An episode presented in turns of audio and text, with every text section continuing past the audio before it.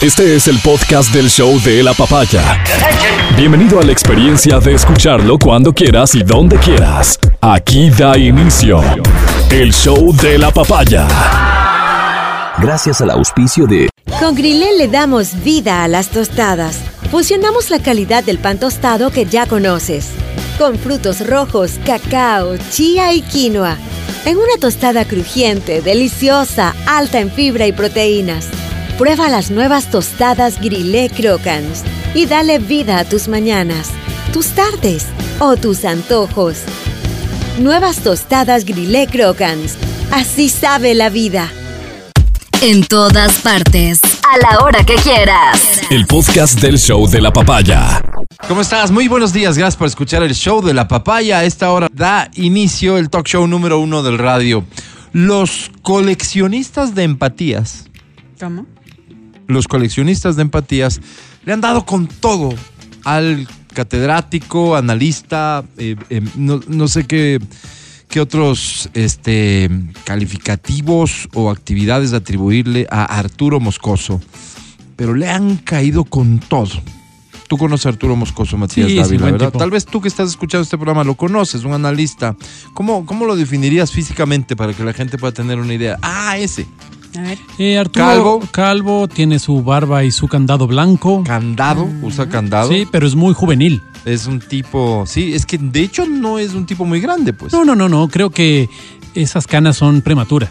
Exactamente, Mm. sí, catedrático, este, analista, invitado a muchos programas, a distintos programas aquí mismo, eh, no precisamente en este programa, pero en la revista Opinión Democracia. Con mucha frecuencia participa Arturo Moscoso, es un analista, es abogado, es defensor de derechos humanos, imagínate tú, ha, ha estado y ha sido muy activo en muchas causas importantes para el país. Le han dado con todo a partir de estas declaraciones que en realidad, y solo para contextualizar, eh, concurre a este programa en calidad de analista, un poco para revisar, pasar revista justamente al escenario político que se viene en las próximas elecciones presidenciales. Al menos en este momento le piden un análisis de la candidatura de Leonidas Isa. Es Arturo Moscoso, esto es lo que dijo. Sí, no, no, yo creo que más bien Leonidas Issa es eh, un mal candidato. Creo que tiene un mal, un, un- un, eh, un mal nombre en general por todo lo que, por, por todo lo que le rodea, ¿no? Además es indígena y no, no quiero ser con esto racista ni mucho menos, pero aquí hay un, hay un clivaje entre, entre en lo étnico, ¿no? Entonces eh, que un candidato indígena triunfe es, es complicado, ¿no? No digo que no pueda pasar, pero es, es complejo, ¿no? Entonces sí es que Sí, es que, y además, nuevamente, ¿no? Está compitiendo con otros, otros miembros de su, misma, de su misma corriente ideológica, aunque en Ecuador la ideología no es tan importante, sí. De todas formas, tiene una, una, presencia marginal quizá, pero que de todas formas va a incidir, sobre todo en esas candidaturas que están apareciendo en ese, en ese lado del espectro. Muy bien, gracias mi querido Feli. Lo inicial es lo que despierta la ira de los coleccionistas de empatías que, que yo les digo, pero es a Pauqui Castro, que si no me equivoco es coordinador de Pachacutic, quien lanza la alerta a través de, un, de, de una publicación en X y dice, aflora el racismo y la discriminación de la oligarquía en Ecuador. Aflora el racismo y la discriminación de la oligarquía en Ecuador. Arturo Moscoso lo identifica, dice que Leonidas dice es un mal candidato porque es indígena. Es lo más vil este tipo de expresiones, así escribe. Es lo más vil este tipo de expresiones y luego vota la publicación pidiendo opiniones, ¿no? Entonces está muy bien pensado en este sentido lo- la publicación. Cierra con un ¿qué opinan? Con estas declaraciones, dicho por Apauqui, ¿no es cierto? ¿Quiénes son los seguidores de Apauqui? Y evidentemente se despertó una ola de críticas en contra de Arturo. También una ola de, de defensa, y yo me pongo en esa, en esa columna más bien, eh, de, saber quién es Arturo, de saber perfectamente que es un demócrata a tiempo completo, de que sus opiniones eh, em, personales no han sido parte de este análisis. Y eso es lo que constituye un- una distorsión a lo dicho por Arturo. Arturo. Arturo se refiere a algo que en su parecer existe en el Ecuador, el racismo. Entonces, si lo ponemos en esos términos, te pregunto yo a ti, ¿crees que en el Ecuador existe racismo? ¿Crees que todavía existe racismo? Tú tendrás la respuesta en función de lo que vives en tu, en tu grupo más cercano, probablemente. No sé si hay algún tipo de estadística que nos pueda demostrar si existe o no existe racismo. No sé si hay estudios que se hayan realizado respecto de esto. Mi impresión sería que sí existe racismo. Que sí existe racismo. Existe, de hecho, no solo el racismo, existe discriminación en, un montón de aspectos más. Muchísimos. Existe sectarismo, pues. El sectarismo que además tampoco se pueden lavar las manos del todo. Los grupos que constituyen minorías, dígase, los indígenas, que suelen ser sectarios. De hecho, yo encuentro en esta publicación de Apauqui cuando él dice, aflora racismo y discriminación de la oligarquía en Ecuador. ¿A quién se refiere con oligarquía? Si es oligarquía, los malos, ¿no es cierto? ¿Quiénes son los malos, según Apauqui? ¿Alguien que no piensa como ellos? Repito, hay muy mala fe en interpretar lo que dice Arturo, porque Arturo no está diciendo que él desea, él no está impulsando una idea racista.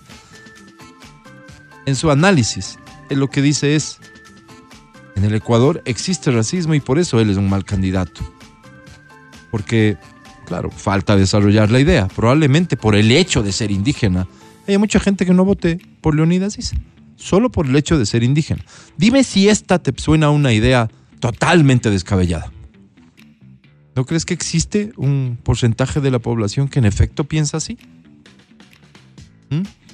Así como seguramente Leonidas Issa fue capaz en su momento de en su momento de altísima popularidad cuando lideró, encabezó lo que para muchos era un movimiento de defensa de los más caros intereses de la gente más pobre.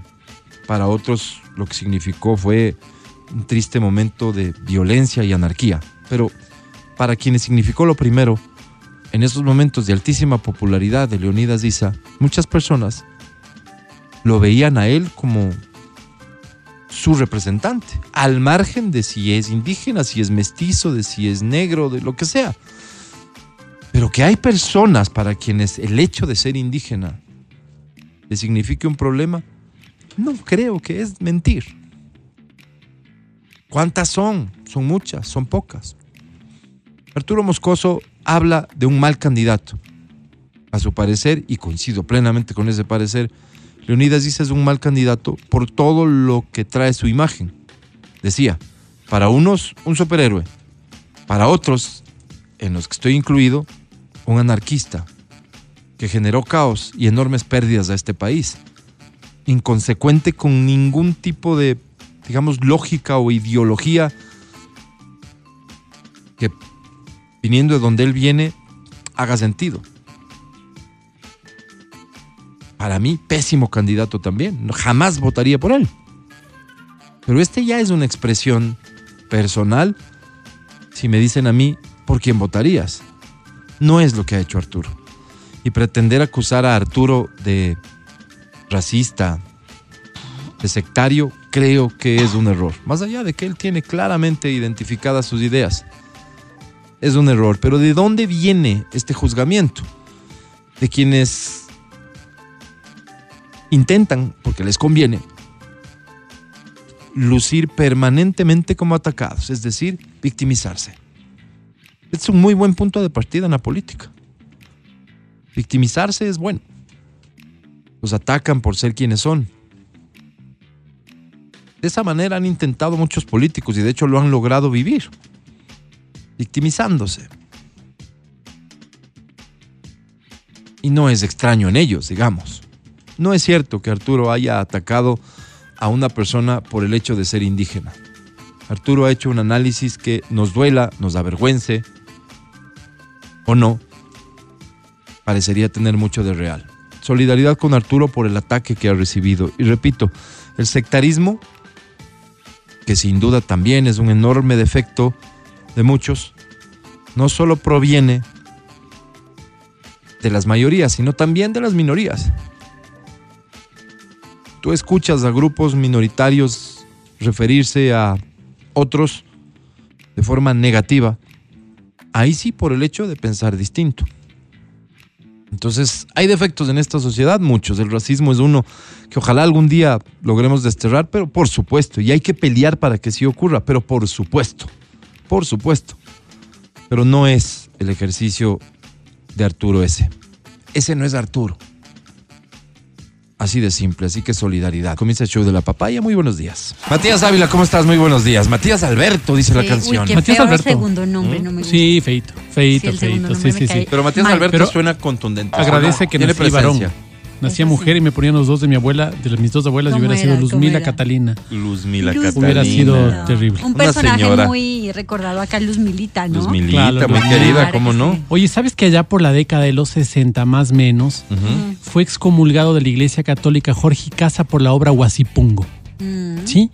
Huasipungo es una obra que si no la has leído, léela, porque te identifica con un ¿Habrá montón de alguien en el cosas. Ecuador que no haya leído el Muchos. Hasta yo la leí. Muchos, en, en muchos. dos o tres grados te mandaban a leer. A mí por lo menos no, por curso. ejemplo. ¿En serio dices? sí, y he encontrado muchas personas que no, que dicen, no, no le he leído.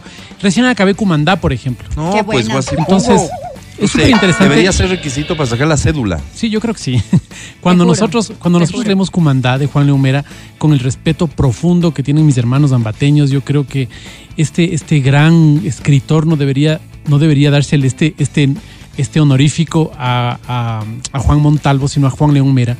Juan León Mera, cuando escribe Cumandá, Juan León Mera, conservador, entonces su relato acerca de los jíbaros, los salvajes, los záparos, los él, él concibe toda la bondad a través de la Iglesia Católica. Entonces él dice, claro, que una vez que llegan los jesuitas y cuenta la historia de los jesuitas llegando, el relato de Cumandá es impresionante, la forma en que te, que te mete a la historia. Es un tipo brillante, es un tipo que, que hay que leerlo, hay que leerlo porque te enamora con la lectura.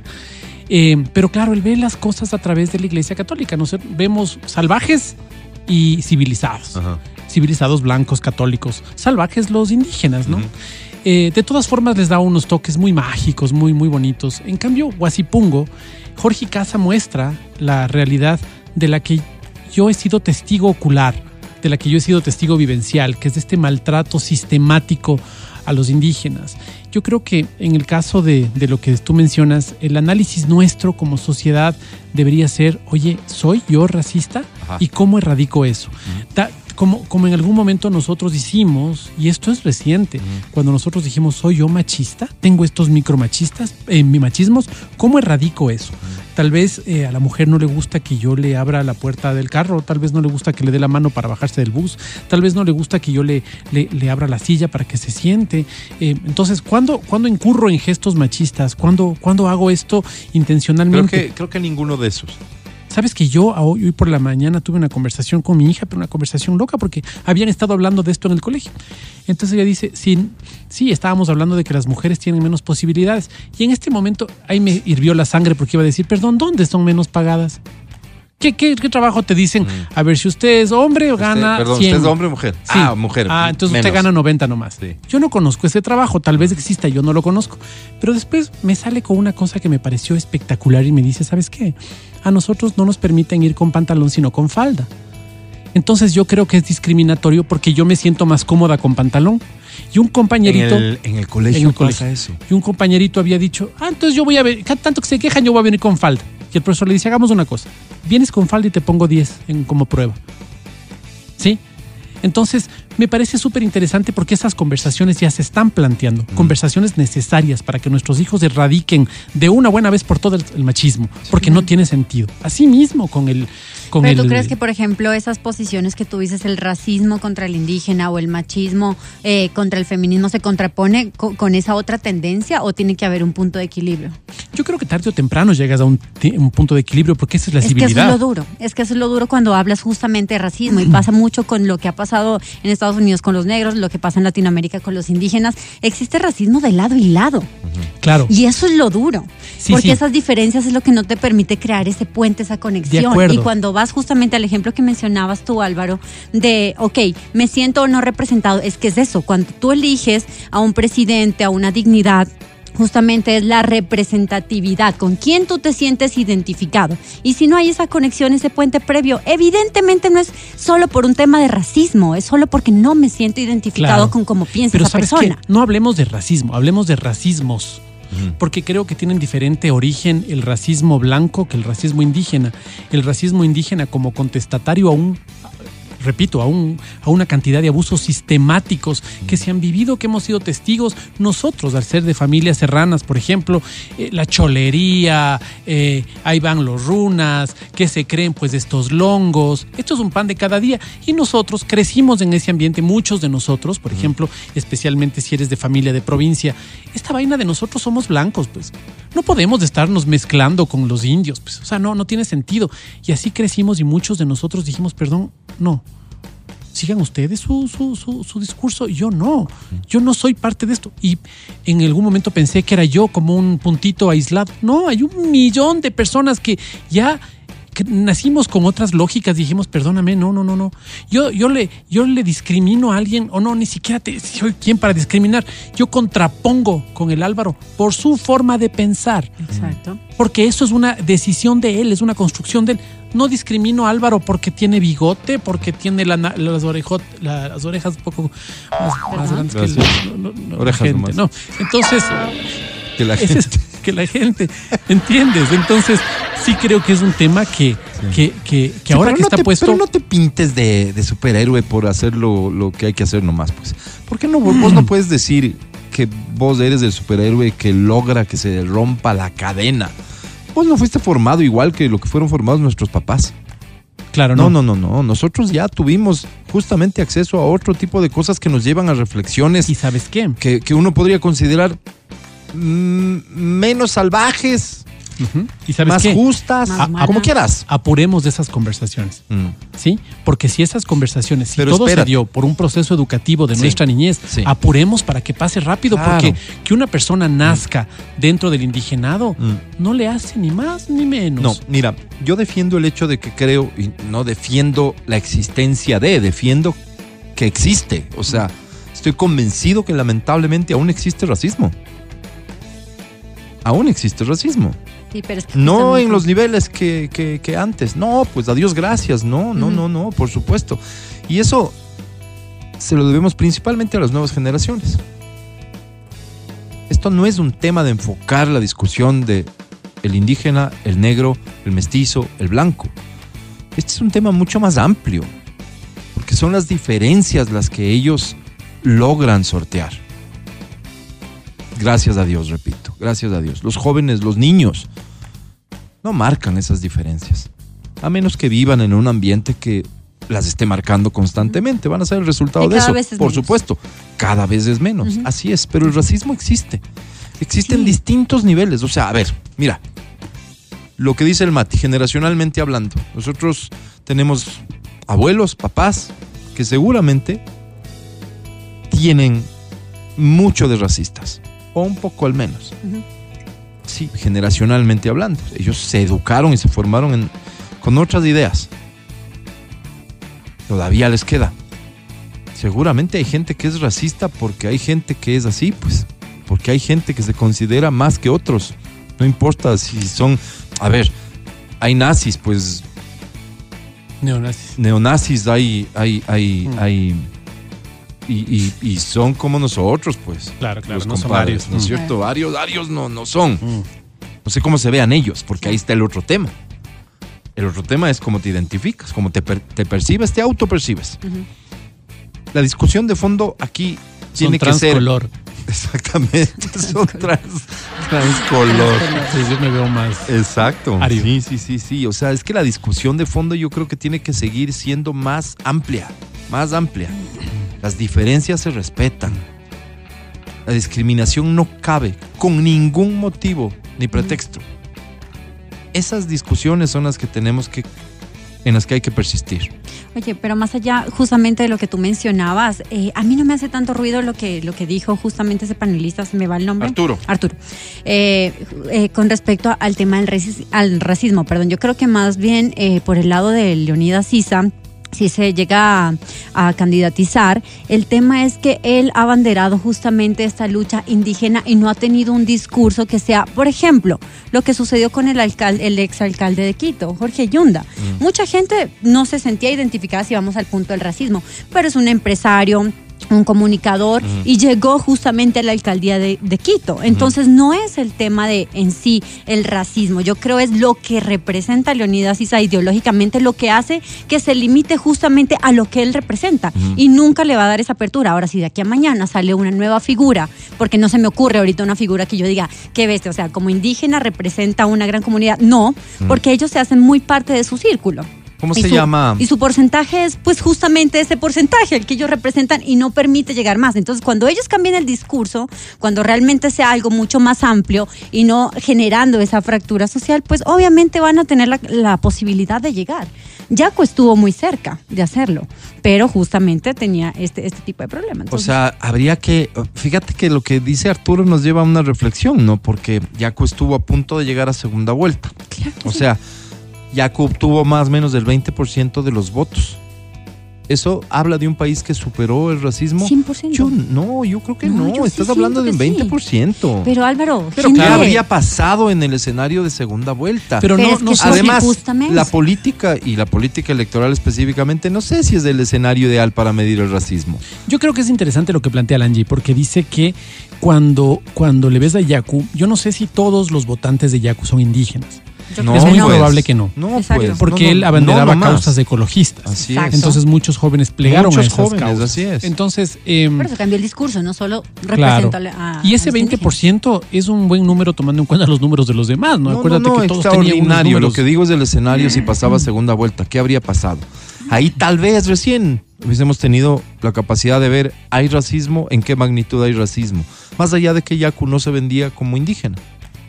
No es el que intentaba aprovechar su condición de indígena. Mira, sobre, sobre todo, por ejemplo, un perfil, se me, se me escapan los nombres porque yo soy muy mala, pero eh, el que es el, el creador o el, el que encabeza el proyecto Mushuk Runa. Ajá, eso iba a decir yo. Ahí tienes vos la contraparte tienes en una forma de pensar. Correcto, de un indígena que el día que créeme Don que a ese señor le dé ganas de lanzarse a la presidencia, representa un grupo de gente empresario. Va a captar eh, toda la gente justamente el buen manejo deportivo que ha tenido su, su, su Existirá- equipo. existirá el tema quien indígena. diga. O sea, me Mira, explico. Existirá quien diga. no sé si la gente vota por empresarios. O sea, Claro que sí. Pero por un empresario indígena capaz que sí votas. Posiblemente. Porque suena O sea, interesante el, el- Sí, sí, el- yo no el creo, mix. yo no creo que el, el hecho de ser empresario así es como que le blanquea, como el que le da más, más Es que loas no es de, no le blanquear. no. ¿Qué hace un presidente, No. Matías? Administrar los recursos de un país. Claro que sí, te Pero- vende la pero- idea de que sea un es- empresario que se Para ti es importante eso. 100%. Para un Sí, montón para de ti, gente es más ti. bien lo negativo. Bueno, para mí sí es importante. Sí, es porque alguien hay que otras sí sabe personas que, por ejemplo, lo Hay un montón de gente sectaria. Hay un montón de gente sectaria que dice, ah, empresario. No, otro empresario. No, no. O hay personas que simplemente están viendo virtudes en otras, en otras, en otras fuentes. Sencillo. Por ejemplo, un doctor Borja. Ajá. No es de empresario, es Sí. un intelectual. Sí. Entonces, creo que se les da también cabida a otras. Creo a que en esa época la política se Maguado. medía más las, eh, por las ideas que por las acciones y lo que hayas hecho. Porque ¿qué podías decir del doctor Borja sino que fue un gran político? Claro, yo no veo un Correa empresario, por ejemplo. No. o sea, no se vende por empresario. Por supuesto que no. economista. ¿Entiendes? Tenía... Sí, pero no es un empresario. Por No, eso, no, no, Matías, no, pero no. es que si ¿A qué vas, tienes, has- hemos tenido de ¿Cómo vas a todo perfil de, de presidentes, pero yo nada. te digo, al ¿A qué voy? punto solo de, de- del racismo no es eso, es el discurso que va más allá Ahora, de... tal vez yo, bueno, con el tema de Arturo, no puedo sino eh, decirte a ti, o sea, yo también veo lo mismo, ¿no? Yo veo un análisis, tal vez para endulzar un poco más el discurso, para que no sea tan fuerte, habría Sí. que poner unas palabras diciendo tristemente, hay, hay temas de racismo y... Bah, pero yo veo el mismo análisis de Arturo, ¿no? O sea, Arturo no está tomándose el discurso personal, no está diciendo, no llega porque es indígena y vea. No está alentando el como racismo. yo y mi gente, como yo y mi élite creemos que son ciudadanos de segunda, pues no, no está haciendo. Por favor. ¿No es cierto? Por favor. Eh, pero habría Cortes. que ver, por ejemplo, el caso boliviano. ¿Qué pasó en Bolivia con Evo? Entonces sería súper interesante analizar y ver qué pasó cuando el indigenado toma el control del país. Mm. Habría ¿Tienes que ver ejemplos a- Y para también ver qué aquí porcentaje en- Claro, por en ejemplo, gobiernos seccionales? en ¿no? gobiernos seccionales. Habría que ver qué pasó. Y, y sabes que lo que ustedes piden es un, un Nelson Mandela. Una persona que toda la vida segregado por su raza, llega al poder y dice, hagamos una cosa. ¿Qué les parece si nos unimos? Porque esto no es que suban los negros ahora una, para, para desquitarnos de los blancos. No, no. ¿Por qué no hacemos un gobierno de coalición? ¿Por qué no nos juntamos y hacemos esto en función de los niños, las mujeres, los más necesitados, etcétera? Creo que por ahí va el discurso, pero no yo particularmente, no encuentro un líder indígena que tenga un discurso que, que vaya un poquito más allá. Tal vez con Yacu. Tal vez con Yacu por el tema ambiental, pero creo que faltan algunos otros argumentos dentro de este discurso para que nos haga clic a muchos Bien. otros. Yo sí votaría por él por ser indígena, pero si me das un- las tres cositas más que Sí, me lo que le falta es carisma. Lo que le falta es carisma, Bien, justamente. mira, yo no sé, y, y- y aquí voy a ser mil por ciento honesto. Yo no sé si lo que más me molesta de, de, de- de Leonidas Issa es eh, su violencia, sus ideas o la gran mentira que creo que es. ¿Ok? Agarro tres cosas que de verdad pesan para mí. En ningún caso me puse a pensar en si es indígena, si es mestizo. En ningún caso. Correcto. Eh, yo no sé si de una manera inconsciente también opero y digo, "Ah, es que además es indígena. Y yo con los indígenas no. No. ¿Ok? No sé. Digo, a primera vista creería yo y podría salir a decir, no soy así. No soy así. De hecho, habiendo también podido ser testigo en alguna etapa de mi vida de, de violencia en contra de una persona por el hecho de ser indígena, de discriminación, Te marca. reconocer que Sí, sí, sí. sí. siempre pensé que no estaba bien, Mm. ¿ok? Pero de ahí a irme al lado opuesto de, ah, él es indígena, así que le voy a apoyar porque pobrecito el indígena y merece una oportunidad por ser indígena. Y es que ser indígena le tiene que dar puntos extras y por ser indígena él debería arrancar la competencia a la presidencia con 10 puntos porcentuales extras. Te digo definitivamente no. Obvio. No, no más. Y ahí es donde encuentro que hay muchas personas que quieren aprovecharse de su situación de raza, de preferencia sexual, de género, Hay muchos para que poner por delante eso para merecer la empatía. Esos 10 puntos que vos Ajá, dices, ajá. es, ese es el target. O sea, así arrancan todas las candidaturas. Yo tengo 10 puntos más por ser mujer, yo 10 puntos más por ser guapo, yo 10 puntos más por ser banquero, yo 10 puntos más por ser indígena, yo 10 puntos más por ser lo que sea. Ajá. Para quienes nos encontramos afectos en esas cosas, Ajá. pues evidentemente ese va a ser un punto de partida y decir, oye, vos, Claro, si políticamente produce 10, 15, 20%, Claro, que claro, produzca. claro. Lo que te Yo- digo es que ellos pretenden sacarle ese provecho por una condición de la que se victimizan. Claro, Con eso claro, claro. no estoy de acuerdo. Yo cuando, cuando iban a estar el tema de la concejalía, ¿qué decía en mi discurso? No mi cara. Por bruto. No mi cara, yo no soy, yo no soy una cara bonita. ¿Te acuerdas, Álvaro? Más bien desprendiéndote de esto. Yo no soy, yo soy una persona Qué de bien. familia, soy una persona que, Eso. que tenga algo que decir. Bien, Muy bien. bien. Al aire. Verónica Rosero, Amelina Espinosa. Matías Dávila Angie Parra. y Álvaro Rosero. Seguimos con el show de la papaya en Exa FM. Ahora presentamos. Muestran respeto para recibir a la Sensei de la Estación Naranja.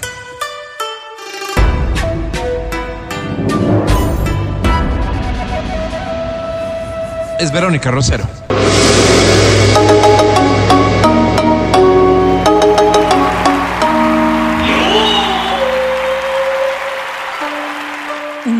Día para todos en este 27 de febrero, Ay. Día del Ejército Ecuatoriano, recordatorio de la batalla de, de Tarqui. Para Para, todos Vero. ustedes, una hermosa jornada. Que vive el ejército ecuatoriano. El tema del día de hoy, viva Verónica. Hoy vamos a hablar de un tema muy bonito. Las micro. ¿qué? Las ¡Que viva! micro. Decía yo, las microafirmaciones. Normalmente, normalmente nosotros, em, los seres humanos, en la medida en que vamos creciendo, vamos perdiendo la facultad de ser agradables para el resto con nuestras expresiones. ¿Cómo, Verito? Porque pensamos que en muchísimas ocasiones tenemos el poder de, así es, el poder del conocimiento, de, de la vivencia. La vida te enseña y por ende vas, vas teniendo mayor conocimiento que el resto de personas. Y cuando hay, eh, pónganse ustedes a pensar cómo son los abuelitos en casa.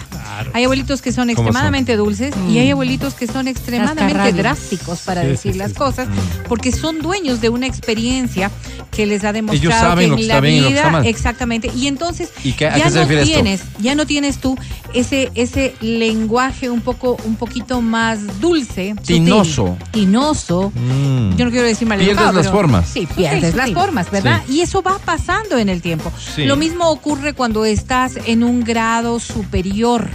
Me refiero yo, por ejemplo, en una jerarquía dentro Hablando de una del oficina. ejército ecuatoriano, por dentro ejemplo. de una oficina, por ejemplo, ¿no es cierto? En un grado jerárquico superior. De teniente coronel para arriba, digamos. ¿Cuál ¿Qué- es el ocurre? máximo grado jerárquico del ejército?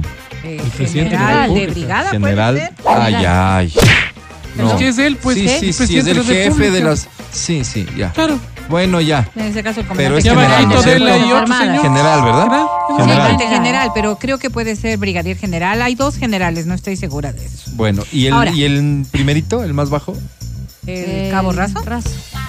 ¿Así No, se llamarán? No creo creo, que que es- llamen así. Soldado. ¿Soldado? Después, Pero ¿cuál el viene? grado es cabo. Por Soldado favor, segundo, creo que edúcanos. ¿Soldado? Soldado. Después, no ¿cuál sé. viene? Y después, cu- ¿y cuántos son? Para llegar a ese general. ¿Tú no has sé visto, Álvaro? Sí, Claro. sí, hay un montón. Son un montón, Depende Cuando están en el camión si saben llegar un montón. Claro, lo que dice lo que dice Panchito, ¿no es cierto? Los que son de tropa tienen unos grados y los que Sí, son oficiales exacto. arrancan desde Pero a subteniente ellos para les arriba enseñan, no No, sé desde arrancan qué grado las pruebas de pase al siguiente grado es trata mal a tu a tu inferior, pues.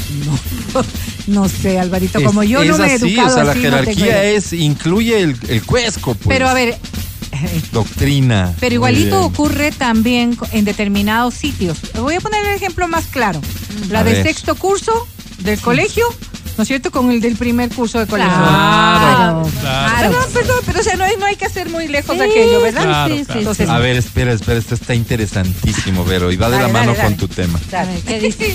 Dice, cabo primero, Ya, Cabo primero. pero eso es tropa. Eso es tropa, sí. cabo segundo. Cabo Ya, segundo. Estos son los grados de las Fuerzas Armadas en Ecuador. Ya. Fuerza Ok. terrestre. Ajá. Ok. Cabo primero. Cabo Ya dijiste, segundo. Álvaro. Sí. Soldado. Soldado. Ok. Ah, mira. Sargento primero. Ya es otro Sargento, nivel. Sargento segundo. Sargento segundo. Suboficial mayor. Ya es otro. Suboficial primero. Suboficial primero. Suboficial segundo. Suboficial segundo. Capitán. Que no es así. de- No, pues, Teniente. no, no, no, no, no, no, subteniente, ya te. Coronel. Sí, no, primero hay un teniente subteniente, coronel, pues, Álvaro. Mayor. No, general. No. General. Subteniente hay en general. la policía. No, primero hay un, O sea, en el ejército también, pues hay un subteniente primero, por eso sales del, del SMIR, Sí, SMIR, como SMIR, subteniente. es como subteniente, después pasas a ser teniente. Después capitán, leí al revés. mayor. Dice, dice subteniente segundo. No, no, no, no. Suboficial Es que- segundo. Eso es. Suboficial primero. Es que mira. Suboficial Alvarito, mayor. Alvarito, Alvarito, a la gente. Alvarito, los que están Después con va, azules, la tropa, dice ahí clarito. Teniente. Título, Capitán. tropa. Mayor. Teniente no te coronel. Coronel. General de brigada. General de división. General del ejército. Claro. Oye, todos los que entrevistan ustedes son generales del ejército. Eh, general de división y luego general de ejército. Así es, el, último es general más- del ejército, el más alto. No, no a todos. Hay- hemos entrevistado también a generales de división. Porque no todos No, llegan hay que, a hay ser que tener, general del hay ejército. que ser Hay que más ser más selectivos. sí, Lo sí. que pasa es que no todo el mundo asciende a ese grado. No, no, pero hay que Claro. cuidarla. Bueno, de eso hablamos Ok. en interno. Yo Oye, ya soy mayor, pues Álvaro. al general del ejército se le acerca el teniente y le dice algo. Sí. Está obligado a responderle de forma así como que fuese bobo. Primero tiene que cuadrarse, ¿no? Claro. A ver, quitemos ese ejemplo en el día del ejército. Pensemos que en otra profesión. no, está lindo. está bonito. Les voy a dar otro ejemplo. A ver, Vamos. vamos, La El cirujano, el médico Exacto, cirujano. los Ya, médicos, ya. los médicos. Juan, el pobre guagua que está haciendo el internado. No es pobre guagua, ya está. Ya, ya. o sea, el muchacho Ya está. Ya, internado ¿cuánto que es- se ha ¿Cuántos años estudió para Pues ya? ya siete años. O sea, ya está 18 años. maltón, ya está maltón. Pues 20, ¿cuántos Claro, claro. quieres? ¿24 años? No, no, no, pero No, para hacer una grande. especialidad requerirás entre 4, 6, Bueno, 8 pero ya años. tiene 24, 25 años. No, no, un poquito más, un poquito más. 26 años. Ya, dale. Ya, ya Para está el maltón. tienes un Claro, poco. claro, pero el otro, para tener el grado que tiene, ya tiene 40. pues. Sí, pero estudió 6 años este. Y sale Sí. con unas preguntas.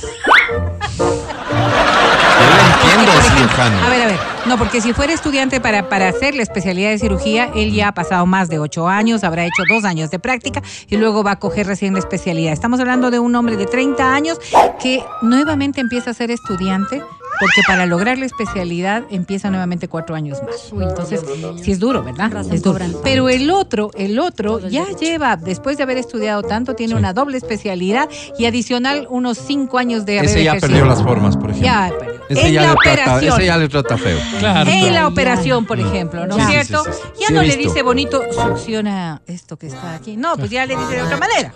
Entonces, lo que estamos hablando es. ¿Qué hay que dibujarte, Fernández? A ver, ¿y qué harías aquí si no? Exacto. Entonces, si nos ponemos a pensar No, en es que además estas- hay de estas cosas que ya él sabe que tiene que intervenir y no lo hace. Claro. Y entonces solo le queda viendo. ¿Qué fue? ¿Qué? Esperamos que se muera. ¿Qué, hacemos? Ok. Estas cosas que nos parecen, eh, a- a- al momento que estamos nosotros hablando, en una graficación cómica de lo que puede ser, Cómica, Vero. ocurre también en nuestro día a día. Y claro, uno justifica, y decía yo por todo este introductorio, respecto del paso de los años, respecto del conocimiento, respecto del cansancio, respecto de las cosas que las has dicho más de una vez, por ejemplo, ¿no? Y que empiezan a ser parte de rutinas en donde nosotros mismos vamos perdiendo lo que bien Álvaro llamaba las formas. Y nos volvemos en un lenguaje cotidiano, en pequeñas agresiones que son del día a día. Sarcasmo. Cuando sí, algo sí. te dicen, ¿no es cierto? Dice, pero no me trates como estúpido. Que es parte y no dices, pero si no te dije nada, si solo te dije tal cosa. Y era hora de que saques la basura, ve qué razón. Pero la forma. Claro, y nosotros vamos perdiendo el tino, vamos perdiendo la gracia de nuestra comunicación.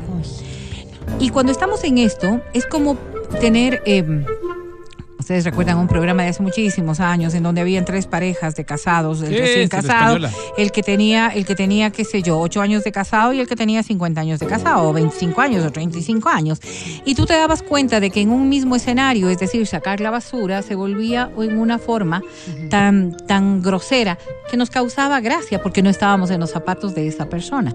Pero ¿qué ocurre cuando tú en tu oficina, que convives en el día a día, vas viendo que alguien empieza a tomar estas formas? ¿Qué ocurre cuando en tu casa tú eres el que tomas estas formas? Y no te das cuenta de que estas microagresiones, como se las denomina, podrían en realidad estar deteriorando tanto tu convivencia diaria que dejó de ser efectiva.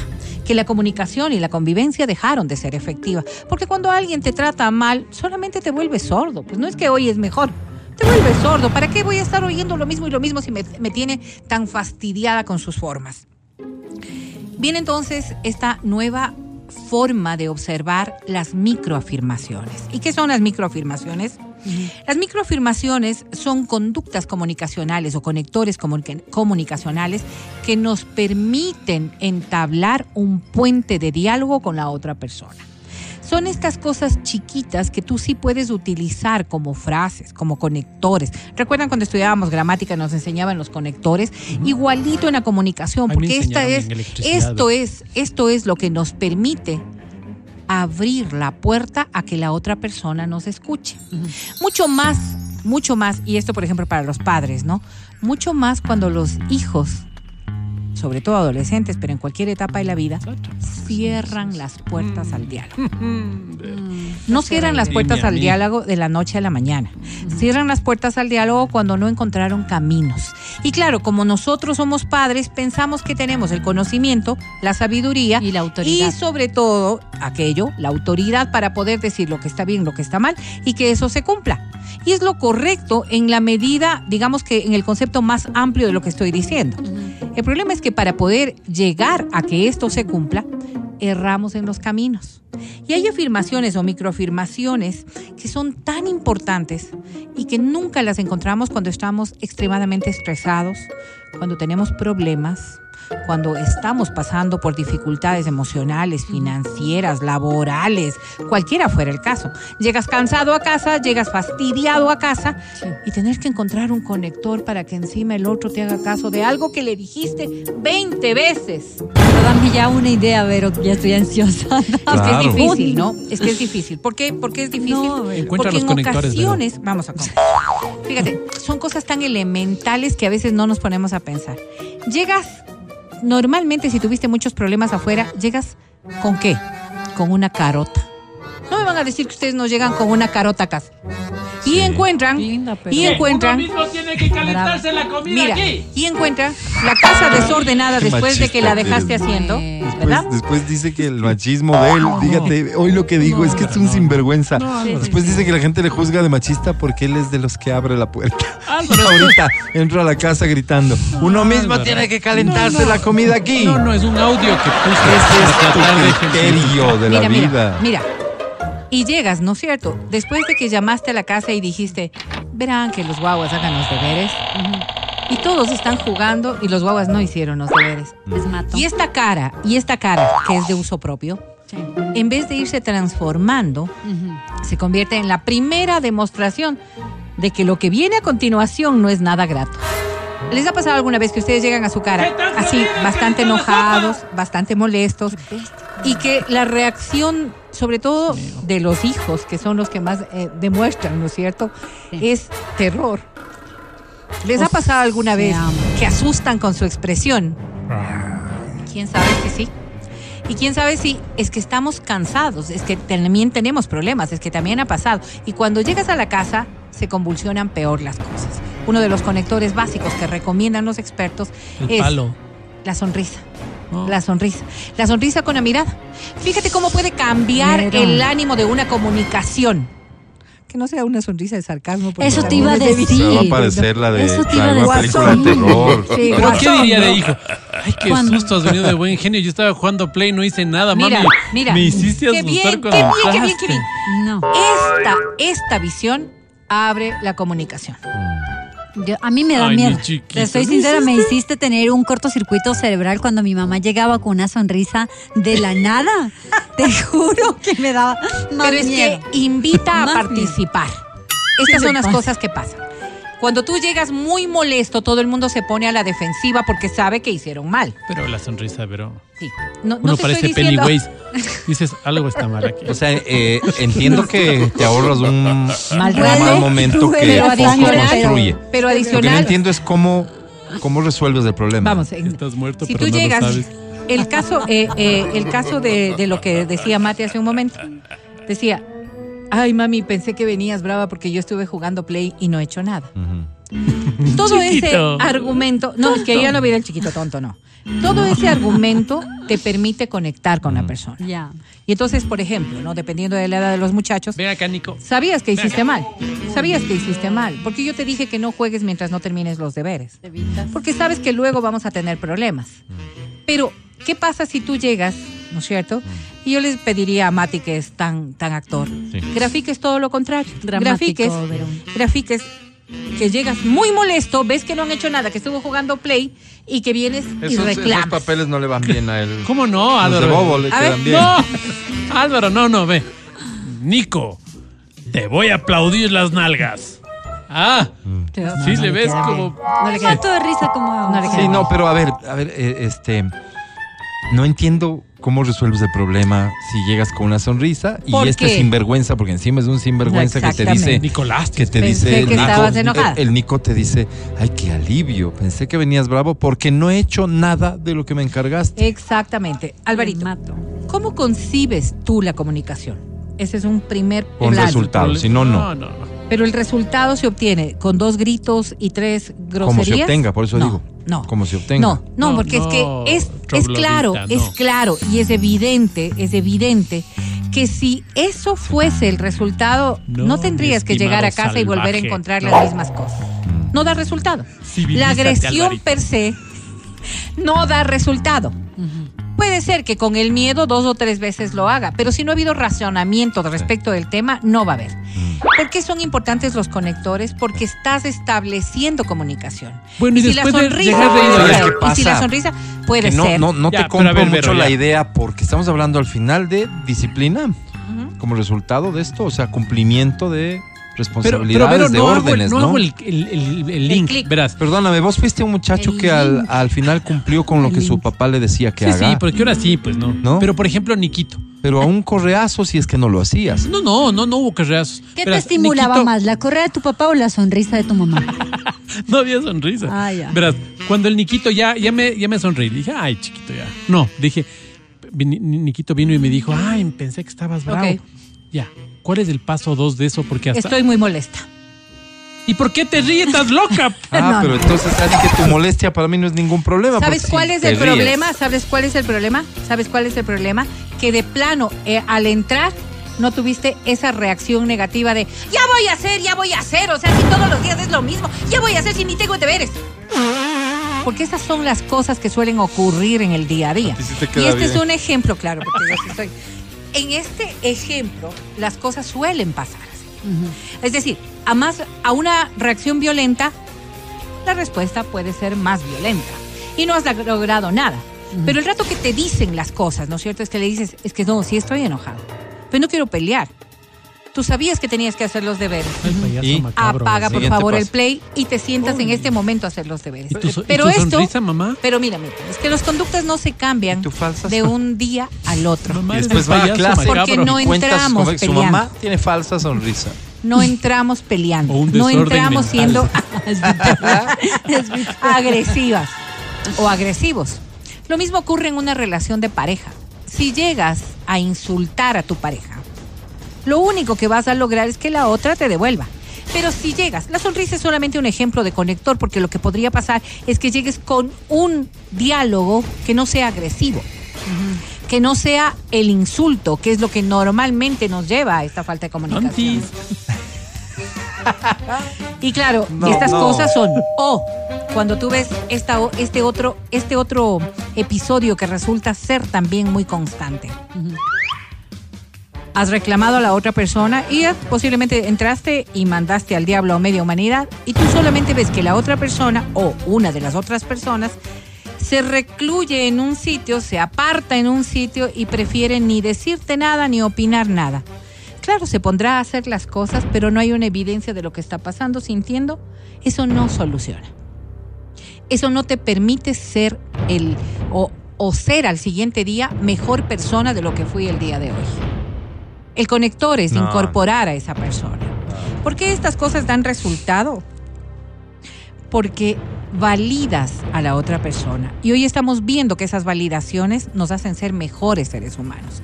Si bien nosotros podemos decir, no, mi papá con dos carajazos me ponía a hacer, sí, posiblemente no alcancé a hacer las cosas que quería hacer con el esfuerzo que debía hacerlo, sino solamente para evitarme el conflicto y el problema. Pero, Vero, es que, es que en serio, no, no, no, no logro dar ese paso de comprensión. Estamos hablando de un, ponle, no- para que no digas que es un niño chiquito, es un adolescente que sabe que tiene que hacer la tarea, que recibió órdenes de hacer la tarea y que decidió ponerse a jugar videojuegos. Sí. ¿De qué forma me, de qué forma empatizo pues con, con- con este niño? ¿De qué forma valido Este sus, mediocre, sus, eh, sus ¿qué, su qué además? ¿De- ¿Qué, Bueno, qué tengo eh, que validar? en el caso de que ¿Su estamos- desobediencia? No, en el caso de lo que estamos hablando en este momento, ¿Su irresponsabilidad? sí, claro, pero es una actitud propia de la adolescencia, ¿Que se corrige de qué manera? que se corrige en la medida en la medida en que él razona que lo que está haciendo está mal. Porque lo otro, Generar, Alvarito. generar el Mire, yo razonamiento es tengo esta un responsabilidad. ¿Qué te hacían a vos cuando no cumplías la responsabilidad? Correas. ¿Y un- cuántas Digamos, veces? deja de lado el correazo, deja de lado el grito. ¿Qué te hacían? Te castigaban. A ver, vamos otra Te vez, castigaban. Si no ¿Ya? tiene play al otro día para jugar, porque se lo retiras como Ajá. castigo, Ajá. entonces muy probablemente va a entender, razonando, que lo que tiene que hacer son las tareas, porque quiere de vuelta su play además. ¿Cuánto, Una cuán- persona me comentó en TikTok algo que es a lo bestia. Me dijo, una vez se me ocurrió pues levantarle la voz a mi mamita. Hasta ahí me acuerdo. Pero es que eso es una falta de respeto y eso te- estamos hablando de Claro, otras cosas. claro. Solo les voy a preguntar algo. ¿Cuántas veces les dieron un correazo? ¿Cuántas veces fueron agresivos?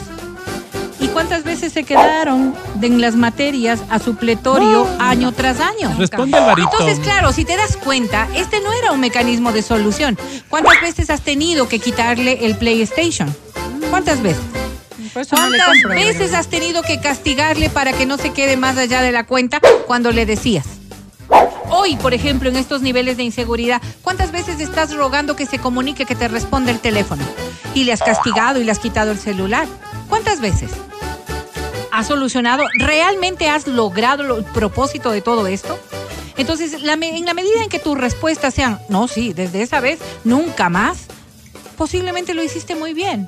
Pero para las que están respondiendo ahora mismo, que eso no solucionó, que el cuadro se volvió a repetir, era esta charla. Ojalá en algún momento de la vida entendamos que sí, que los adolescentes tienen etapas, que los hijos tienen etapas, reto, que Vero. las parejas tienen etapas y que posiblemente tú a tu pareja, esposo reto, o esposa, no serías capaz de tener una grosería No, pues, no, no, en ese momento. Relación de pareja Entonces, es claro, diferente. Exactamente. No hay jerarquía. Los Está bien. Son para Los eso. conectores están muy bien en ese caso, siento, creo, pero en una relación de jerarquía, tú mismo nos has dicho, la autoridad se tiene que hacer presente. Entonces esto Es de los cómo, conectores me es suena a mí. cómo, Ah, es cómo lo haces. Álvaro. no, Es cómo no lo haces. importa, pues. Lo que. Acuérdate que lo importante es que reflexiones sobre No, la necesidad de que cumplas con, Con tus ese tareas. sarcasmo yo no creo que nadie lo solucione. Pero sí, en Juegue cambio, media hora más y después se pone a hacer los deberes. las Y si ya le da sueño, acto. me avisa para darle haciendo. Mira, A ver, ¿sabes la qué? Grafícanos. auto- la Ahí está el Nico. La autoeficacia se Ese da. es el Nico que te mandó la vida. Uy, grafícame, uy, uy. grafícame Aquí tu, tu- Aquí estoy, mamá. No es tan Grafícame este sencillo- inicio de charla. No es tan sencillo como aquello. El no es Nico, tan sencillo que, como ¿cómo? aquello. Ya está el caso. El Nico Voy a no hizo los deberes. algo. Acabas de llegar a casa. El Nico está jugando play. Abriste la puerta de su cuarto y ahí está concentrado Es en que el play. tendrías que ¿Cuándo saber. no Te quiero escuchar, Vero. el- Tendrías que saber No, no, qué no, hace no. el Nico, cómo es el Nico, por qué el Nico hace todo esto. Pero tú a tus hijos los Porque conoces, es yo a este Nico no lo pues, conozco. Porque es como la mama. O sea, no hay que indagar mucho, Vero. No, no. Creo que aquí el error es que nosotros no. queremos reeditar lo que vivimos nosotros. Y ya ven que los hijos tienen hoy conductas distintas, Sí. que las parejas tienen hoy conductas distintas y que no es tan simple como llegar a la casa con dos gritos y solucionarlo. Posiblemente encontrar Exacto. otras formas ayuda y mucho para que podamos resolver estos temas. Hoy, hoy más que nunca, necesitamos encontrar caminos de diálogo. Solo les pregunto esto, muchachos. ¿Ustedes eran capaces de hablar con sus papás con toda honestidad y sinceridad respecto de los temas que les estaba ocurriendo? Pues habrán quienes digan no. Y hoy, en cambio, si tus conductas cambian, posiblemente tus hijos, cuando les preguntemos lo mismo, podrán decir sí, con mis papis sí se podía hablar. A meditarlo tan solo, porque cada uno de nosotros sabe cómo quiere criar a sus hijos Nico, y sabe Dios, qué resultados gracias. pueden Nico, ven acá. obtener. Ven acá. Ven acá, Nico. Gracias a la sensei de la estación naranja. Suscríbete. Este es el podcast del show de la papaya. Llama a cabina.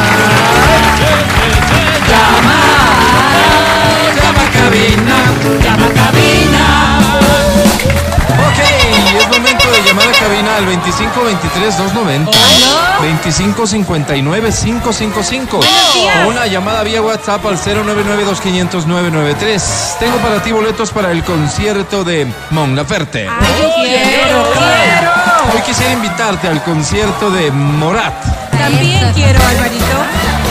y saco de mi ¿De tú? colección personal de boletos ¿Sí?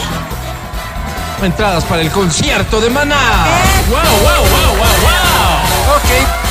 Tres conciertos, tres posibilidades pueden ser tuyas aquí y ahora. Porque da inicio en.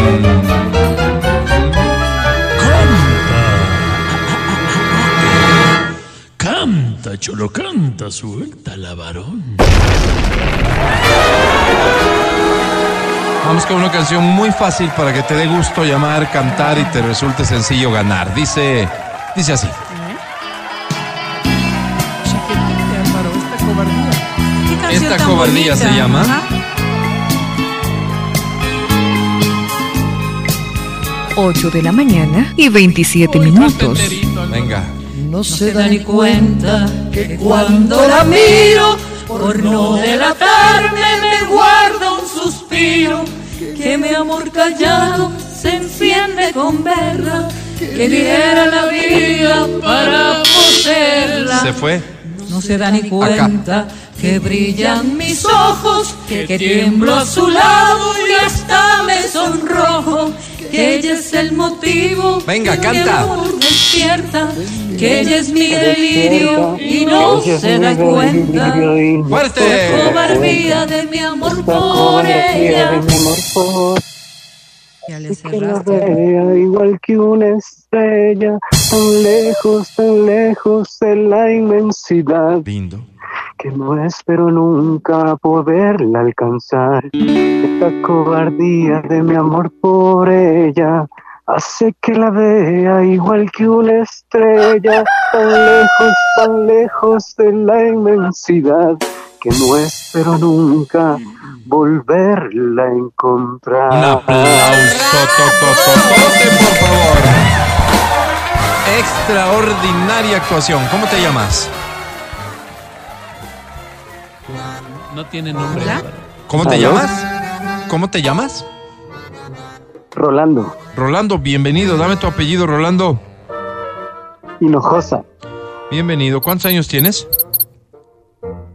eh, 44. ¿A qué te dedicas? A cantar, pues Álvaro. Soy diseñador de jardines. ¿Eres viceministro de qué? No, no, No, es diseñador de jardines. Oye, Rolando querido, ¿qué premio estás buscando hoy?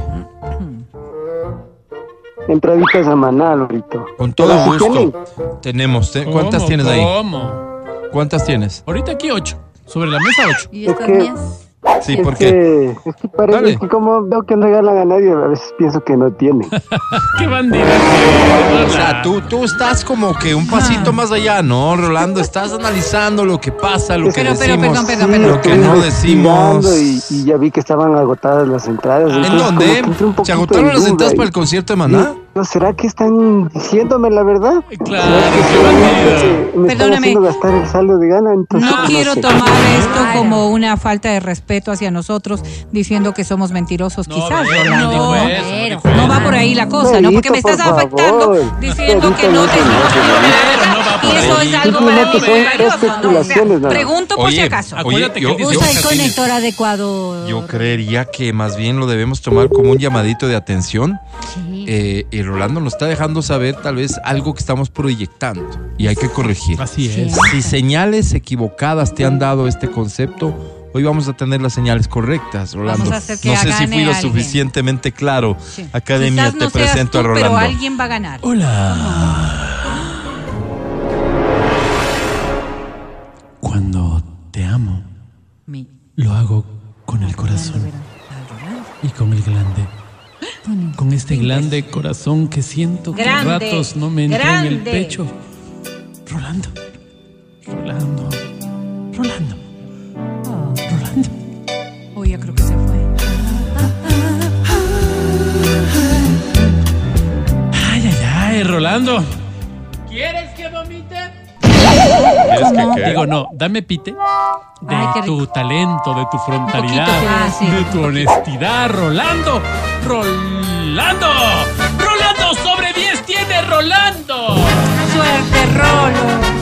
Uy, Dios mío. Menos son, ¿eh? ¡Tusa! Dime cimiento, Rolandito, dime cimiento. Pero mucho, menos, Menos mil es mucho. No, me ofendió, pero. Sí, yo ¿Te también, sentiste pero no. ofendido? Me sentí ¿Por qué? No sé por qué no han dudado de mí así tan feo. Ro- Rolando ha, ha dudado de una forma categórica. Esa persona una te lo forma dijo solo abrupta. a ti. Él dijo Una así, forma pero sí tienen. Sí, ¿no será que mienten? ¿Cuándo he mentido? Bueno, ¿cuándo he mentido yo en esta hora? Al Álvaro? aire. ¿Cuántos boletos me dijiste que tenemos aquí sobre la mesa? Te dije que tenía siete, Álvaro. No, no, siete. devuelve No, ese que está ahí, ocho. devuelve. Ocho. Ocho. No, eso es para, para los Creo participantes. que estamos en la obligación de demostrar que los boletos están, Sí. ¿cierto? Leo. Eh, Ya sabemos Leo. que con amenazas ni con malos chistes no funciona. Mira, voy a Entonces, leer para hay que la gente diga. es que, Aquí dice boleto a Maná. mira, ¿Ves? al margen de que nos digan lo que nos digan, aquí No se gana tenemos- cantando bien. No lo y Rolando no cantó bien. No lo tenemos físico porque No, no, no, no tenemos los físico. tendrás tú. Aquí están los ocho boletos. Mira, Berito, estos son boletos. Me dijiste que estos eran míos. Se acabó. Mira, Berito. Y hay que demostrar que estos boletos están aquí y que pudieron haber sido de Rolando o de cualquier otra persona si hubiesen cantado bien. O sea, tenemos chance. Pero no, tenemos chance. tiempo ya no tengo. Así que dos boletos a cada uno de ustedes, muchachos, para que le quede claro a todo el mundo que los boletos sí están. Oye, Rolo, ¿De acuerdo? te agradezco. Gracias, Rolando, por llevarme a esta reflexión. Muchachos, disfrutan el concierto de Gracias, Maná. Que les vaya bonito. Un corte y ya volvemos. Canta Cholo Canta es un producto original del show de la papaya que entrega premios como ningún otro segmento de radio y que te pone cara a cara con el éxito y la fama. Sí, probando micro. 1, 2, 1, 2, 3. Canta Cholo Canta. 1, 2, 3, 14. Sí, sí. Hola. hola, probando. Uno, dos, hola. En todas partes. A la hora que quieras. El podcast del show de la papaya. Ha sucedido algo en Guayaquil que ha despertado un debate interesantón. ¿Qué pasó? Mm, De una manera muy extraña, dos hombres son captados teniendo relaciones sexuales. ¿Mm? Eh, supuestamente, no sé si ha existido algún tipo de... De motivante. No, no, de, de confirmación. Motivantes, sí me imagino. De confirmación de que ellos estaban en un baño público en eh, el malecón de Guayaquil. Y digo de una manera muy extraña porque ubícate tú en los baños estos que tienen la puerta que no llega al piso, sino que quedan unos media 38 centímetros Que si, se- si logras ver los pisitos hasta parte de la canilla. y por ahí ingresa un teléfono para captarles a ellos en pleno acto sexual. Entonces digo, es extraño, pues es extraño que, que- que- se logre esta toma, salvo que alguien sepa lo que está haciendo y con toda la intención del mundo va a grabar, que es lo que ocurrió, no es una casualidad, ¿no es cierto? No es que ellos están en ambiente abierto, en un parque, dígase, donde todo el mundo los ve, tendrías que agacharte para mirarlos. ¿Pero por qué podrías agacharte para mirarlos? Porque probablemente Hay ruido. digamos, exacto, ¿no? El ecosistema auditivo te, te lleva Claro, a concluir que ahí hay alguien teniendo relaciones sexuales.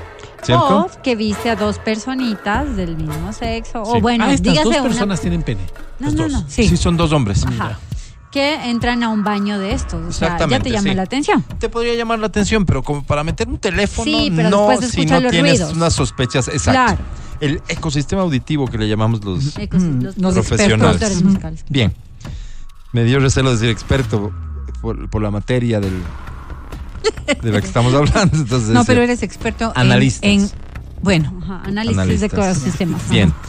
Eh, yo aquí voy a comenzar diciendo mi punto de vista, Vamos. modesto siempre. Vamos, vamos. Grotesco desde todo punto de vista. No. Al margen de que se trate de dos hombres, podían haber sido dos mujeres, podían haber sido hombre-mujer, Claro. podían haber sido quien haya sido con lo que haya sido, porque Sí. ya ves que en hábitos sexuales uno no termina de sorprenderse. Así es. Grotesco. Grotesco elegir un espacio público para tener actividad sexual. Grotesco. E insalubre. Insalubre, súmale. Es que pero, pero al final esa es repercusión personal. Acuérdate que aquí Pero tuvieron que reforzar las seguridades en los centros comerciales porque para muchas personas había sido punto de encuentro. Y ahí se- relaciones en y los ahí baños. acordaban. Sí, señor. Eh, Claro. Ah, esto es solo un tema de dos, no perjudica a nadie. no, sí, Mm, verás, dejando de lado todo lo que a mí me puede perjudicar desde del tema de mi moral y demás, y eso vas a tener que respetarlo porque a mí me perjudica tu accionar en un espacio público. Hay cositas, pues, hay detalles. Digamos que una Cositas, relación este video, sexual. ¿no es cierto? Eh, perdón que lo voy a poner en los mismos términos grotescos que lo que para mí significa que lo hagan. Al margen, repito una vez más, que sean dos hombres, dos mujeres. Estoy segurísimo que estos, estos fanáticos de, de, de- de la empatía van a decir, ah, no dirían lo mismo si, fueran, si fuesen dos mujeres o si fuesen hombre y mujer. No, estoy hablando de tener relaciones sexuales en espacio público. Es grotesco. si fueran dos de creo, dice. Este, si fueran- dependiendo de su ideología, en fin. No, mira. Tener relaciones sexuales genera fluidos corporales.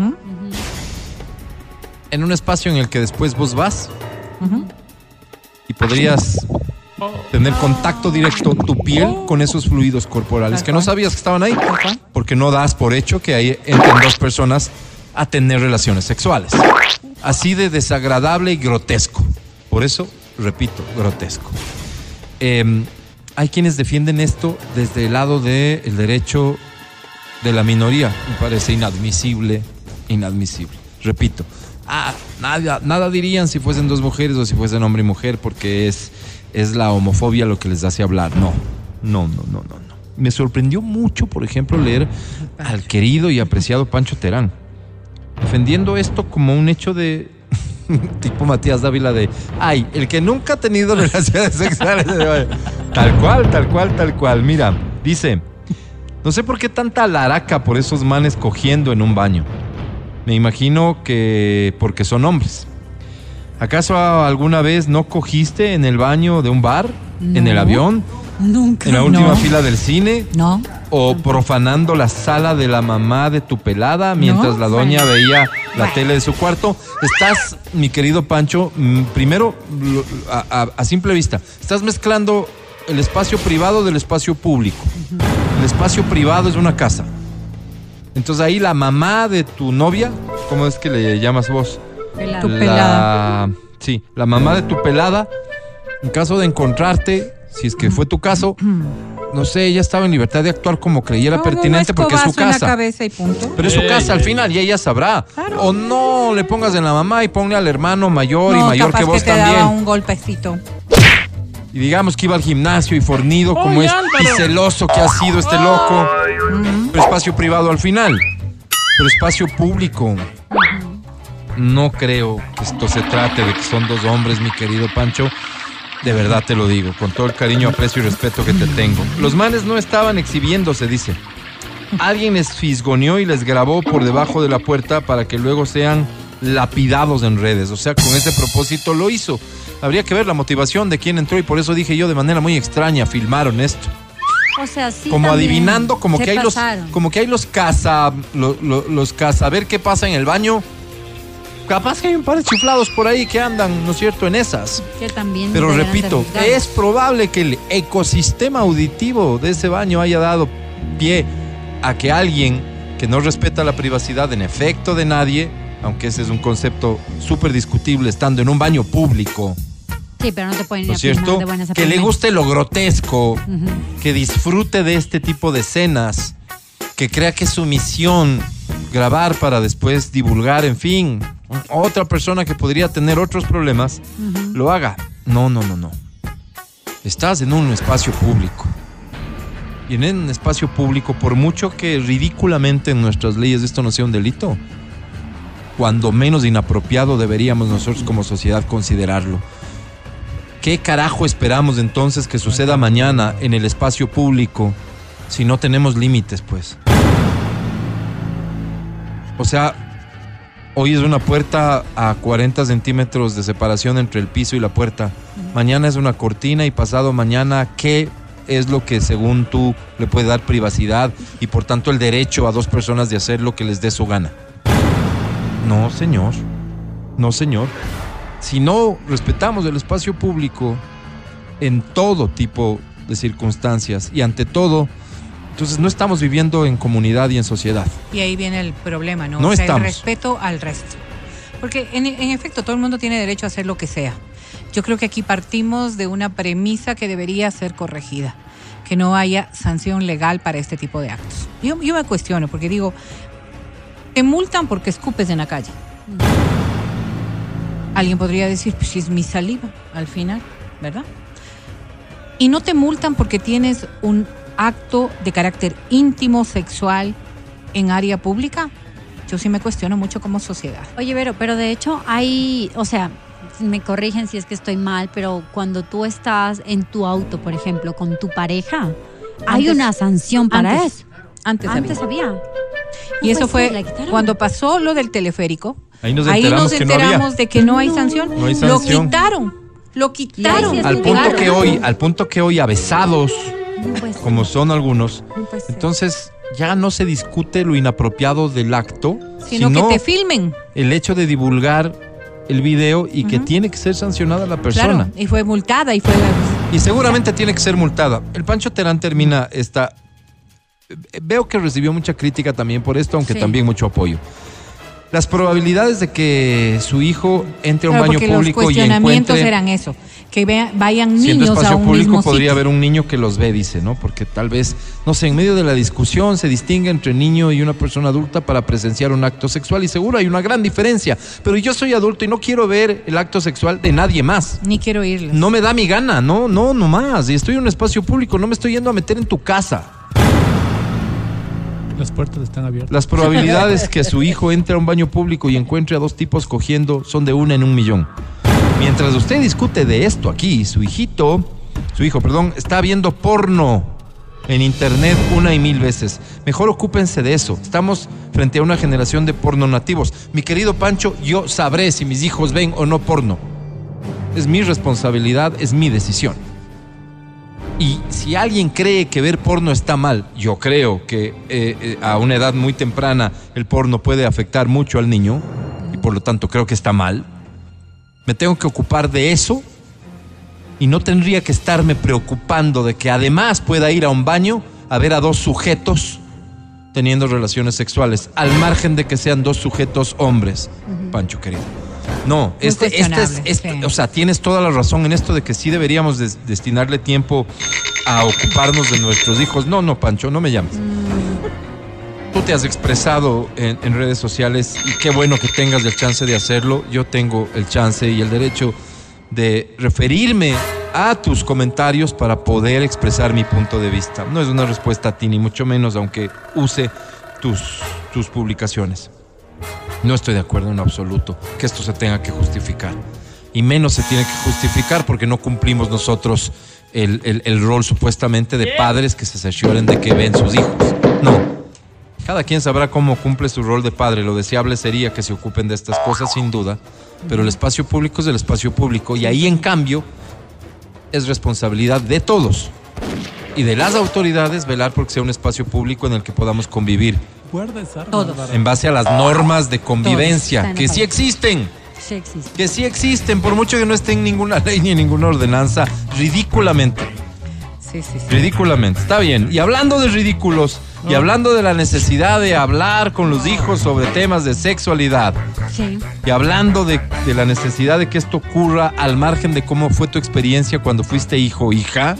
Sí. Aquí está el más reciente contenido del Bocafloja Matías Dávila en su cuenta de TikTok sobre este tema justamente. Sí, señor. Cuando Sí, te señor. toca hablar con, Con tus tu hijos, hijita. con tu hijita en este caso, Dios. sobre sexualidad. Ahí va. ¿Se acuerda del día en que su mamita le contó cómo se hacen los guaguas? Diosito santo, se le unía el cielo con la tierra. Doña Blanquita, que no era pues de sexo, de palabrotas, de decir las cosas morochamente. Ese día se hizo de tripas corazón y puso esa voz ceremoniosa que ya tenía. Eh, Viviana, quisiera hablar contigo en tu cuarto, mija. ¿Usted qué pensó, carajo, me encontró los tabacos? O carajo, ya le han de haber ido a contar que me fugué en inglés. O carajo, ya le han de haber ido a chismear que estábamos chupando en el parque. Vea, ni por aquí usted se iba a encontrar con esa conversación. Entonces, doña Blanquita, se siente en la peinadora y usted nerviosita, se siente en la cama y ella empieza diciéndole, mijita linda, ¿Estás en una edad, mamita, en que los chicos empiezan a buscarte? Si has notado, ¿no, mijita? Y por eso es necesario, mija, que conversemos. No sé si en el colegio ya te han dado educación sexual, mija. Claro, y usted piensa que le entró alguna cosa al ojo porque no deja de pestañear. Y usted sabe, pues, que ahí se le armó la grande. Esto ha sido peor que le hayan encontrado los tabacos. Usted hace puñete el recto. Y responde, sí, sí, mamita, sabe que sí nos dieron. Dios le pague, muchas gracias, deje nomás. No, Vivianita, esta conversación ya no es solo de hija y madre, es de mujer a mujer. Pongámosle eco, de mujer a mujer, de mujer a mujer, de mujer a mujer. Como tú sabrás, pues, mi hija, el pene ya puede entrar en la vagina y esto puede ocasionar un embarazo. Y usted que ya se había ido, pues, de manitos traviesas en el cumpleaños del Osorio, ¿cómo le dice, pues, que deje nomás muchísimas gracias que las monjitas ya le explicaron? Pero doña Blanquita, sacando fuerzas de flaqueza de Dios sabe dónde, sigue y le dice, entonces, Vivianita, cuando un enamorado venga y te diga que le des pues la prueba de amor, que como tú sabes básicamente es dejar que pase el sagrado acto del coito, ¿no? Vos le dices que vienes de un hogar católico y que tu mamita ya te explicó lo que eso significa y que no muchísimas gracias. ¿Cómo le vas a decir, Vivianita? Y usted hablando bajito le dice que vengo de un hogar católico y que no muchísimas gracias. Eso, mijita, eso. Cuando vos te cases, ese es el regalo que le vas a dar a tu marido. La virginidad es un tesoro, mi amor, que las mujeres católicas decentes le damos al varón como un gesto de amor. Y ahí es donde usted se pone a hacer cuentas, pues. Para esa época sus papitos ya tenían 15 años de matrimonio. Usted tenía 15 ajustando a los 16. Entonces su mamita no ha sido pues muy católica ni muy decente, porque se almorzó a su papito antes del sagrado sacramento del matrimonio. Parece que a doña Blanquita le ganaron las calenturas. Y ahí es cuando uno se acuerda del mashi. ¡Cuánta doble moral, compañero! Vea, en los comentarios cuénteme su historia con su doña Blanquita particular. Y también cuénteme su historia con la Shirley, la Britan y la Saraí, porque ahora esos nombres les ponen a las hijas. Dígame si usted tiene cara para decirle a la guagua que usted andaba regalando el tesoro a un montón de verdugos antes de que asomara el papá de la guagua. Contarame en un comentario eso, mamita. No se haga problema, vea, si le da vergüenza, diga, a una prima le pasó. Me. De estas y otras va a encontrar en mi libro. Oye, ¿Cómo ve, compra y, mi libro? y Ahí te quisieron comentarios. ¿Se Un anima la gente a contar cositas? Sí. Y te cuentan Un verdaderas montón de comentarios, claro, cada uno va contando ahí sus cosas. Chistoso, Qué chistoso. Qué belleza. Chistoso. Gracias, Matías Dávila. Gracias, Felicitaciones. Voy a buscar a Matías Dávila en TikTok. ¿Cómo? Como arroba matíasdávila.es. Y ve a buscar la cuenta de Exa FM, así Exa Ecuador, también en TikTok. Ahí subimos contenido diverso, diverso, diverso, ¿no? También cositas en donde aparece el boca floja. Gracias por escucharnos. Mañana estaremos de vuelta contigo aquí en el show de la papaya. Muchas gracias al equipo del programa. Gracias, Dome. Gracias, mi querido Pancho. Gracias a Majo en las redes sociales de Exa FM Ecuador y a Feli en Democracia TV. ¿De qué es que le agradecen a eso? Hoy para mí es un día especial. Hoy saldré por la noche. Gracias, Matías Dávila. Hasta mañana. Amigo querido, muchísimas gracias a ti y a las personas que gentilmente nos han escuchado. Nos vemos tomorrow. Tomorrow. Angie, querida, hasta el día de mañana. Que Mi muy bien. gente linda, hasta el día de mañana disfruten este martes, por favor, coman rico, hagan ejercicio, no se olviden que esa es una recomendación bueno. que de verdad, en serio, les mejora el ánimo, el cuerpo, todo, la salud. Muy bien, gracias, Angie. Verónica Rosero, hasta mañana. Hasta la jornada de mañana que vuelve el show de la papaya. Feliz tarde, a pasarla bien. A mí me encantaría decir así más, pues, ¿no? Pero yo solo soy Álvaro Rosero, el más humilde de sus servidores. Y hasta mañana. Chao. Hasta aquí el podcast del show de la papaya. No olvides seguirnos y habilitar las notificaciones para que no te pierdas nuestro siguiente programa.